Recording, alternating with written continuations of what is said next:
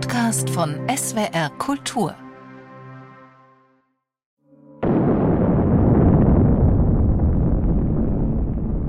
Kurz vor 7 Uhr morgens am 1. März 1954 wird der Pazifik von einer gewaltigen Explosion erschüttert.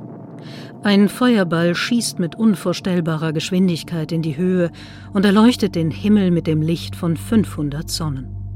Mit diesen Worten berichtet ein Augenzeuge von der Explosion der Wasserstoffbombe Bravo, der stärksten jemals von den USA zur Explosion gebrachten Kernwaffe.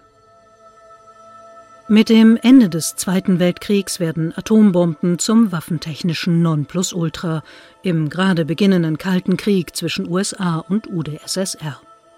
Doch die Waffen müssen getestet werden, aufgrund der damit verbundenen Gefahren möglichst fernab der eigenen Bevölkerung. Die USA nutzen hierfür Atolle der Marshallinseln im Pazifischen Ozean, die ihnen als Treuhandgebiete unterstellt sind. Den Menschen, die auf den Atollen leben, tischt man Lügen auf, damit sie sich der Umsiedlung nicht widersetzen. Die Strahlenmenge, die freigesetzt wurde, kann man am besten am Beispiel von Jod 131 messen.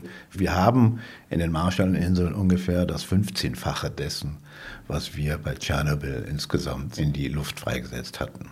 Das zeigt ein bisschen die Dramatik und die Größenordnung des Problems sagt Biologe Bernd Franke vom Institut für Energie- und Umweltforschung in Heidelberg, der die Radioaktivität in der Region untersucht hat. Die US-Atomwaffentests im Pazifik beginnen bereits 1946, doch mit der Explosion von Bravo auf dem Bikini-Atoll 1954 erreichen sie eine neue Dimension. Die Bombe erweist sich mit 15 Megatonnen Sprengkraft fast dreimal so stark wie berechnet und über tausendmal so stark wie jene, die Hiroshima zerstörte. Verschätzt hat man sich auch, was den Wind betrifft. Durch den radioaktiven Fallout, den er mit sich trägt, wird die Bevölkerung benachbarter Atolle verstrahlt. Kinder rieben sich dann den Fallout auf die Arme als Bemalung und haben dann später Hautverbrennungen erlitten, so ähnlich wie wir das von den Bildern aus Hiroshima und Nagasaki kennen. Und diese Belastung war erheblich, so dass dann auch sehr akute Strahlenschäden eintraten. Die offizielle Version ist, der Wind wehte als Unfall in Richtung der bewohnten Insel. Die andere These ist, es war auch ein geplanter Test, um die Auswirkungen auf die Bewohner untersuchen zu können. Für die betroffenen Insulaner beginnen nun Jahrzehnte medizinischer Tests und immer wieder neuer Umsiedlungsmaßnahmen. Als die USA ihre Atomwaffentests auf den Marshallinseln in den 1960er Jahren beenden, bringen sie die Bewohner zurück auf ihre Atolle. An der Oberfläche der Inseln ist tatsächlich nur noch wenig Radioaktivität zu messen, doch im Boden ist die Belastung hoch und damit auch in den Pflanzen und Früchten, von denen sich die Insulaner ernähren.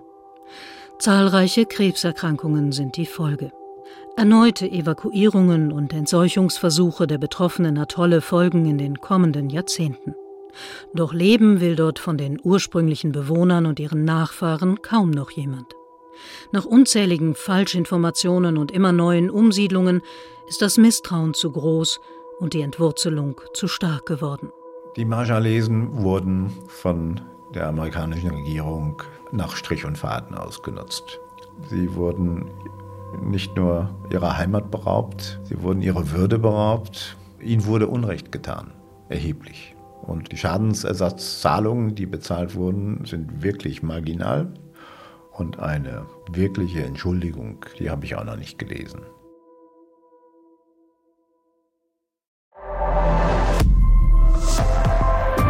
Zeitwort ist ein Podcast von SWR Kultur für die ARD. Abonniert uns in der ARD Audiothek und überall, wo es Podcasts gibt. Wir freuen uns über 5-Sterne-Bewertungen. Ihr habt eine Idee für ein Zeitwort, Anregungen oder auch Kritik? Schreibt uns eine Mail an zeitwort.swr.de.